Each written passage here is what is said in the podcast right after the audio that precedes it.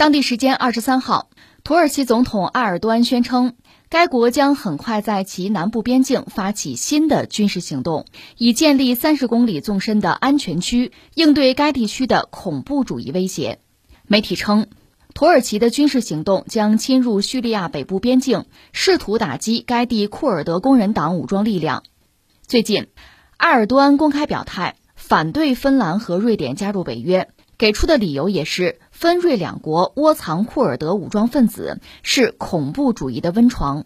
还是芬兰和瑞典加入北约的事儿，还是土耳其阻拦的事儿。现在埃尔多安呢，这个一是继续表达自己不同意、不支持这两个国家进入北约，因为北约有北约的规矩啊。那作为北约里边的一个成员国，北约三十个成员国，现在土耳其是其中之一，但是可以有一票否决的权利。他只要挡着不同意，那俩国家就进不来。所以土耳其利用这个机会呢，那就开价吧，列了一系列的条件。这里边最主要的，我们讲过啊，就是北欧国家有的时候在这个意识形态上，呃，相对啊，我们加个引号是比较宽松，它不像某些国家讲究政治正确哈。你比如说。从土耳其这个角度讲，像库尔德工人党，这是反政府的势力，而且它就是恐怖主义。不但土耳其把它列作是一个恐怖组织，连谁呢？连美国、连欧盟都承认它是恐怖组织。在这个情况下，北欧这些国家居然还敢收留啊，甚至从某种意义上讲就纵容他们的活动，这我不能接受。现在你们要加入北约是吧？有求于我是吧？好，我给你列这么一个很明确的门槛，一个条件，你得承认他们是恐怖主义，你得打击呀。对吧？得驱逐啊，你就不能纵容了，这是一个基本的条件。之前我们谈到过，其实土耳其心里边有很多火啊，有很多不满对西方。你比如我一直想加入欧盟，就不让我进，对吧？这个事儿我得表达一下。另外呢，在北约国家，其中有很多欧洲国家呢，先进武器对土耳其是禁售的，这个咱们得理论理论，对吧？实际上呢，瑞典还没有加入北约，但是瑞典的军火工业也是比较发达的。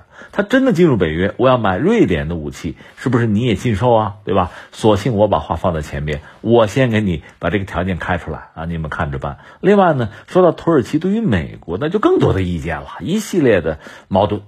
算起来呢，现在最基本的，呃，一个是土耳其买俄罗斯 S 四百防空导弹，美国拦着不干，甚至因此呢，惩罚土耳其，连那个 F 三五那个战斗机都不卖了。而且原来土耳其是掏了钱的。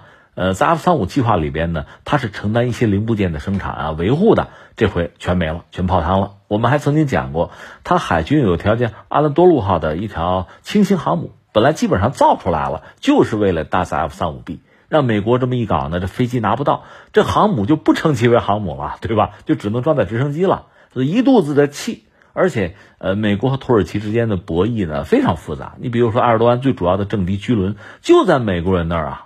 在美国人手里啊，庇护着呢，就是一系列的麻烦啊矛盾。现在总有一个爆发的机会了。就说和库尔德人的矛盾，美国也插了一杠子。因为在叙利亚呢，库尔德人和美国人算是盟友啊，是共同打击所谓伊斯兰国。但从土耳其这个角度讲，你和我的宿敌啊，和恐怖主义你们站在一起，你让我怎么办？现在终于有一个机会哈，就把所有这些不满全部罗列出来，来，我给你们算账，一条一条来。那现在呢？那两个国家就是芬兰和瑞典呢，据说又派员到土耳其做工作嘛，是吧？表达一个基本的态度和立场嘛。但是土耳其现在呢，貌似还是比较坚决，这个态度比较强硬。除了刚才我们讲的，还有一个问题，就是土耳其和自己的宿敌希腊还有一笔账要算。这两个国家都是北约的成员，但是从历史上讲，哈，那是这个恩怨史啊，这个血泪史啊，这纠缠不清。呃，本来这两个国家就历史不讲，在现今也有一些问题和矛盾，比如塞浦路斯问题啊，啊，东地中海的油气资源问题啊。但是他们说好，说这咱不让别人掺和，咱俩谈，咱俩解决，是这样讲的。那现在埃尔多安抓了件什么事儿呢？就是希腊的总理呢，前不久访美的时候，跟美国人说，说那 F 十六战斗机啊，零部件什么的，你们不要卖给土耳其了。这土耳其就不干了。土耳其本身呢，拥有全世界。呃，数一数二的 F 十六机队，F 十六是美国一种战斗机啊，它算是三代机啊。现在不是最先进，但确实很多国家把它做主力飞机。你比如巴基斯坦什么的。那么土耳其呢，拥有全球就比较大规模的 F 十六的机队，但这个飞机你要维护升级，还得靠美国。之前呢，我们刚才讲 F 三五，美国已经决定不卖了，但是 F 十六是可以卖的嘛？啊，可以帮着升级的嘛？现在希腊跟美国人说做工作，你不要跟土耳其搞那 F 十六了，这等于说是真的是釜底抽薪啊！如果土耳其连 F 十六都不能维护，那真就完蛋，那还有什么空军啊？所以这个事儿埃多让你恼火，说你看你说话不算数，说好这事儿别找别人，咱俩谈。你把美国人又卷进来了，我不跟你谈了。就希腊的这位总理，我不认识你了啊！原话就是不认识你了，不跟你谈了，是吧？那这个火，这个愤怒也可以在其他的领域甩出来，就是这两个国家加入北约是吧？我一肚子的不满，我都列出来，你们看着办啊！现在谁也别惹我啊！谁惹我跟谁急，就呈现这么一个局面啊！呃，那有的朋友说，哎。那要把土耳其踢出北约呢？这么讨厌，老阻碍是吧？那北约其他国家早对他就不满了。西方国家土耳其又不算，把他踢出去不就完了吗？不太可能，因为土耳其地理位置特别重要，就是它卡着那个海峡呀。实际上，不管是北约进黑海，还是比如俄罗斯其他的这个舰只要进入黑海，都得从土耳其旁边过呀。就是那个波斯普鲁斯海峡、达达尼尔海峡，还有马尔马拉海，就那个地方，土耳其是占据着，呃，天时地利吧，呃，所以有一个蒙特勒公约，那就等于说承认了土耳其的主权。所以你看，航空母舰是不能够通过这个海峡进黑海的，你这个土耳其挡住啊。另外呢，你比如现在土耳其封锁了这个海峡呢，北约的舰队就进不了黑海。那你说，那俄罗斯的舰队也进不去？俄罗斯本身在黑海，虽然说。这个实力谈不上多强，但是碾压乌克兰是没有问题的。所以现在把这个海峡封锁之后呢，就等于帮了俄罗斯。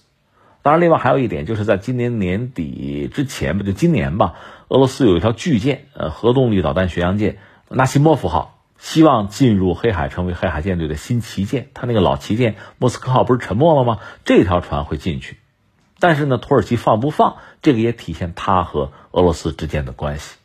所以不管怎么说吧，就是你要真把土耳其从北约踢出去，那等于把它推向了俄罗斯，这个从地缘政治上讲是得不偿失的。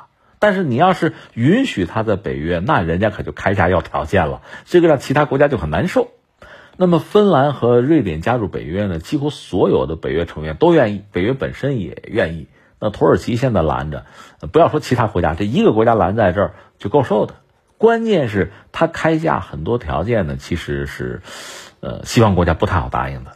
当然，你说现在如果只是把库尔德工人党，把它定义成一个恐怖主义恐怖组织，这个问题倒不大，因为美国呀，这个欧盟都已经这么认同了，所以让这两个国家也认同一下，问题不大。但是土耳其恐怕是项庄舞剑，意在沛公，它有其他的一些要求和条件啊。你得满足啊，尽可能多的满足啊，这个对于其他北约国家来讲难度就大了。所以现在正是一个博弈的热火朝天的时刻。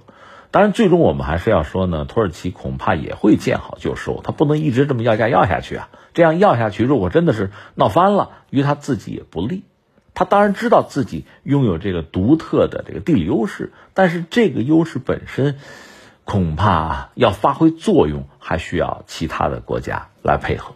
如果真的是在北约里，他成了孤家寡人，恐怕也会面对一个被动的局面，所以他会适可而止，会见好就收。那另外还有一个什么，我想感慨一下的，其实就当今的国际政治啊，有它这个不堪和糜烂的一面。那你看这次这个呃俄罗斯特殊的军事行动，等于派兵进入乌克兰，这个全世界非常多的国家认为这就是侵略啊，这是值得批评的啊，批判的。西方国家对俄罗斯也是各种这个大加挞伐哈。问题在于这种做法，土耳其之前就干过呀。如果我们算一算的话啊，你说当年的这个英法背后是美国，怎么推翻的利比亚那个卡扎菲政权？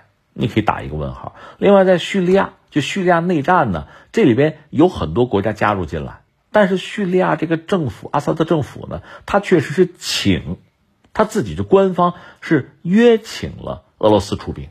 所以俄罗斯出兵叙利亚，这个从逻辑上讲没毛病。但是其他那么多国家，包括北约国家，你进入叙利亚作战，人家又没有请你，你说你算干什么的？土耳其就不用说了，他直接越境进入叙利亚打击库尔德人，这个叙利亚政府也不同意啊。那人家的领土啊、主权啊，尊重吗？大家尊重吗？有人站出来批评一下土耳其吗？好像也没有。作为北约成员，这事儿你干也就干了。那你看。同样是这类的事件，现在土耳其可能又要在叙利亚作战行动。之前在伊拉克又打击库尔德人，打也就打了，越境就越境了，也没有人说什么。这也算是特殊军事行动吧？这个和俄罗斯的作为从性质上其实有类似之处。那不能说那个你就骂，这个就睁一眼闭一眼。所以我们要说，现在这个国际政治确实有它丛林法则呀、恃强凌弱呀。双重标准啊，有这些东西在，这个我觉得我们是要看透的。